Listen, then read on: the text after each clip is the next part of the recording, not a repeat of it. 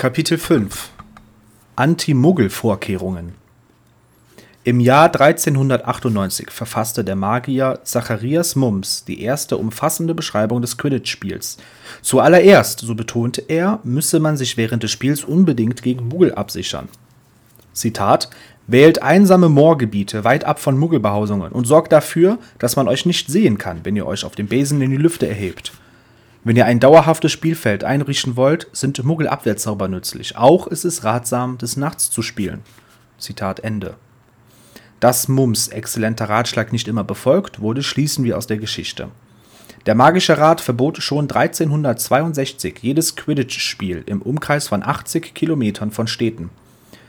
Quidditch gewann jedoch so rasch an Beliebtheit, dass der Rat es 1368 für nötig befand, das Verbot auf 160 Kilometer im Umkreis von Städten auszuweiten.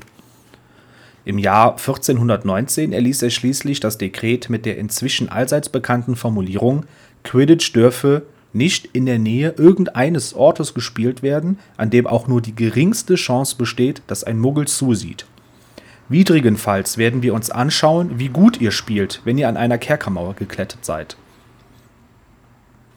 Wie jeder Zauberer bereits von Kindesbeinen an weiß, ist die Tatsache, dass wir auf Besen fliegen, unser wohl am schlechtesten gehütetes Geheimnis. Auf keinem Bild, das ein Muggel von einer Hexe malt oder zeichnet, darf ein Besen fehlen. Und wie lächerlich diese Darstellungen auch sein mögen. Keiner der von den Muggeln abgebildeten Besen könnte sich auch nur eine Sekunde in der Luft halten. Sie gemahnen uns doch daran, dass wir, ja, umblättern, dass wir jahrhundertelang allzu sorglos waren. So darf es uns nicht überraschen, dass Besen und Magie im Kopf des Muggels unlöslich miteinander verbunden sind. Angemessene Sicherheitsvorkehrungen wurden erst im Jahre 1692 mit dem Abkommen zur Geheimhaltung der Zauberei durchgesetzt, das jedes Zaubereiministerium unmittelbar für die Folgen magischer Spiele auf seinem jeweiligen Gebiet verantwortlich machte in Britannien führte dies zur Bildung der Abteilung für magische Spiele und Sportarten. Quidditch-Mannschaften, die sich über die Richtlinien des Ministeriums hinwegsetzten, wurden ab diesem Zeitpunkt gezwungen, sich aufzulösen. Am bekanntesten ist der Fall der Bankery Bangers, einer schottischen Mannschaft, die nicht nur für ihr miserables Quidditch äh, berüchtigt war, sondern auch für ihre Feste nach den Spielen. Nach ihrem Spiel gegen die Appleby Arrows im Jahr 1914 (siehe siebtes Kapitel) ließen es die Bengals nicht nur zu, dass ihre Klatscher in die Nacht hinein davonsausten, sondern machten sich auch noch auf, einen schwarzen Hybriden zu fangen, der ihr Mannschaftsmaskottchen werden sollte.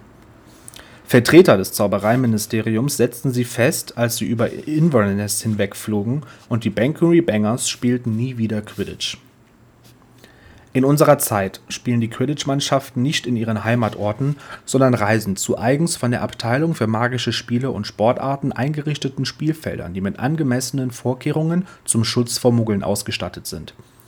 Wie Zacharias Mums schon vor 600 Jahren durchaus zu Recht empfahl, sind Quidditch-Felder auf abgelegenen Mooren am sichersten